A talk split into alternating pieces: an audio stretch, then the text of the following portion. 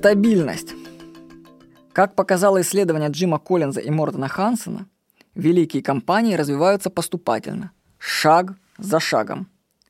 В качестве классического примера авторы приводят гонку за покорение Южного полюса между Амундсеном и Скоттом. Амундсен шел стабильно, несмотря на погоду, а Скотт рывками. В итоге Амундсен обогнал Скотта и первым достиг Южного полюса, а команда Скотта замерзла на пути обратно. Успех приходит к тем, кто идет к нему последовательно, без изнуряющих рывков. Прочитайте книгу «Великие по собственному выбору». Мне даны дельные советы по достижению успеха с интересными примерами. Вот я приведу пример из нее. Про покорение Южного полюса. 12 декабря 1911 года команда Амундсена достигла точки в 80 километрах от Южного полюса – Амундсен. Слушайте, ну извините меня, если я неправильно выговариваю это Амундсен, ну, как могу такое говорю? Вот он, Амундсен, понятия не имел о том, как продвигается Скотт. Скотт, он выбрал другой маршрут, западнее пути Амундсена, и вполне мог по прикидкам Амундсена опередить норвежцев. Наступила хорошая ясная погода.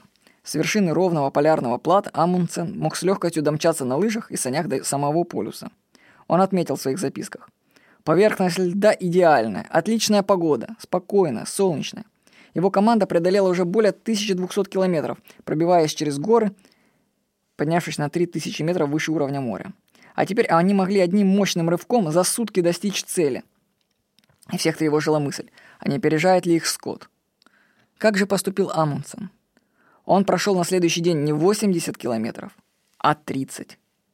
На своем пути Амундсен соблюдал размеренный темп. Ни разу не допускал слишком больших переходов в хорошую погоду, останавливаясь задолго до той опасной черты, на которой рисковал исчерпать силы своей команды.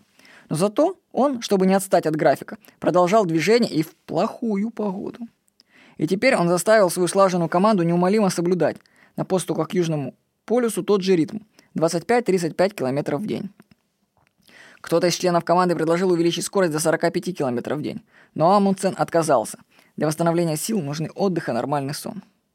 Скотт же, напротив, в хорошую погоду насмерть загонял команду, а в плохую погоду сидел в палатке и жаловался на обстоятельства. В начале декабря он записал в журнале, что их остановила снежная буря.